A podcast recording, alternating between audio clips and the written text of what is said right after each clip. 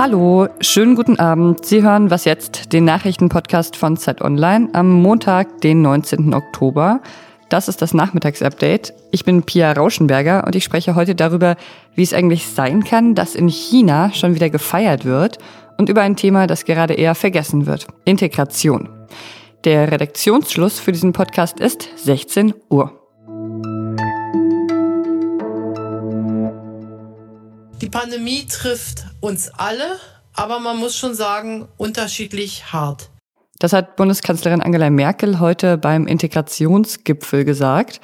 Einwanderern etwa fällt es aufgrund der Einschränkungen, die durch Corona notwendig geworden sind, gewiss nicht so leicht, in unserem Land Fuß zu fassen weil die Integrationsangebote wie Sprachkurse oder Beratung vorübergehend nicht im Präsenzformat stattfinden können. Der Integrationsgipfel ist nämlich heute gestartet und Merkel berät damit Vertreterinnen aus Migrantenorganisationen, Religionsgemeinschaften und so weiter über aktuelle Themen der Integrationspolitik. Und noch ein anderes Beispiel, das zeigt, dass nicht alle genau gleich von Corona betroffen sind, sondern Menschen, die hier gerade vielleicht eingewandert sind, mehr, ist äh, das hier. Der Corona-bedingte Wirtschaftseinbruch wirkt sich natürlich auch auf Branchen aus, in denen auch viele Menschen mit Einwanderungsgeschichte tätig sind, die nun um ihre Arbeitsplätze fürchten müssen. Da merkt man dann auch manchmal wieder, wie viele Themen aktuell so durch Corona so stark in den Hintergrund gedrängt werden.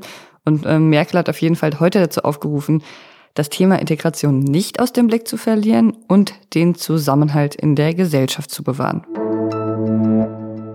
Europa geht es ja sehr schlecht mit dem Coronavirus. Ähm, das muss ich jetzt hier nicht wiederholen. In China gibt es dagegen seit Monaten kaum Neuinfektionen. Das ist eigentlich schwer vorzustellen bei so einem großen Land. Ähm, aber das Leben ist eigentlich schon fast wieder zum Alltag zurückgekehrt in China. Und die chinesische Wirtschaft, die erholt sich auch mehr und mehr. Heute wurden neue Zahlen dazu präsentiert. Im dritten Quartal wuchs die chinesische Wirtschaft um 4,9 Prozent, also um fast 5 Prozent. Das hat das Statistikamt in Peking mitgeteilt. Darum ging es heute auch auf dem Asien-Pazifik-Gipfel in Deutschland. Da hatte man dann den Eindruck, dass die großen deutschen Wirtschaftsbosse ein bisschen neidisch nach China rüberschielen oder vielleicht sogar nicht nur ein bisschen.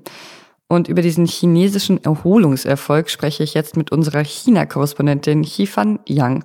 Hi. Hi, Pierre.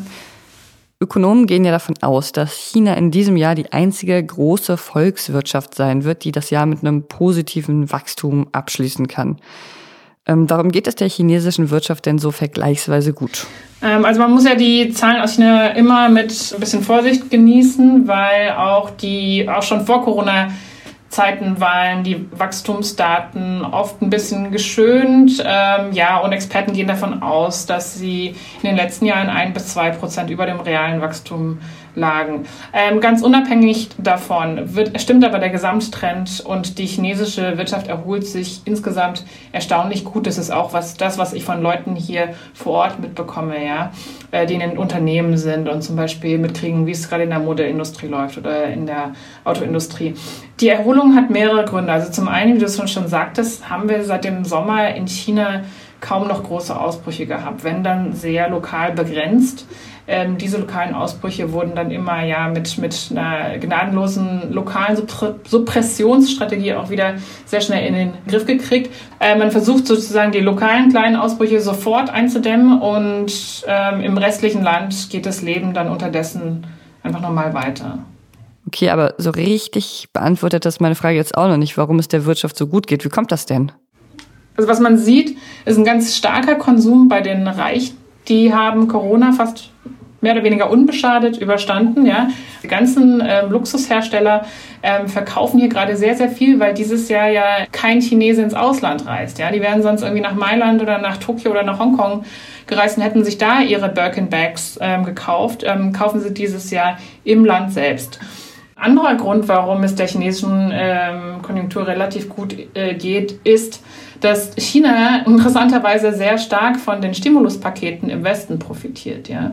Die US-Regierung hat ja im Konsumchecks ausgeschrieben von 1200 Dollar, glaube ich, einmalig.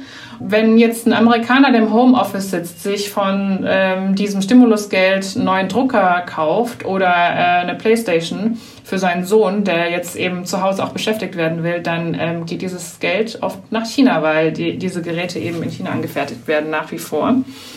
Man muss insgesamt aber dazu sagen, dass vor allem die Mittelschicht und eben die Reichen sich sehr, sehr schnell von, äh, von Corona erholen. Äh, bei den Armen sieht es ein bisschen anders aus. Da sehen wir eher, dass die Ungleichheit in diesem Jahr sich verschärft, weil eben viele Wanderbearbeiter nach wie vor eben ähm, noch nicht zurück in die Fabriken gekommen sind oder ähm, keine neuen Jobs finden.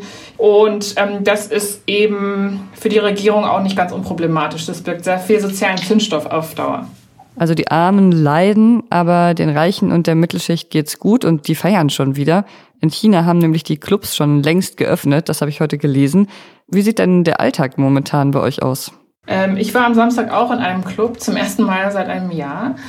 Das war rappelvoll, die Leute standen dicht an dicht. Das war kaum zu unterscheiden zu der Vor-Corona-Zeit, außer dass man eben am Eingang dass jeder seinen grünen Gesundheitscode vorzeigen musste. Also da waren sie schon relativ streng. Und man musste per App sozusagen sich registrieren, per QR-Code registrieren, sodass ähm, die Kontaktverfolgung im Fall äh, des Falles leichter zu bewältigen wäre. Ansonsten hier in Peking selbst merkt man von Corona kaum noch etwas. Also in der U-Bahn muss man Maske tragen. In Chengdu finden, sogar wieder ähm, Musikfestivals statt.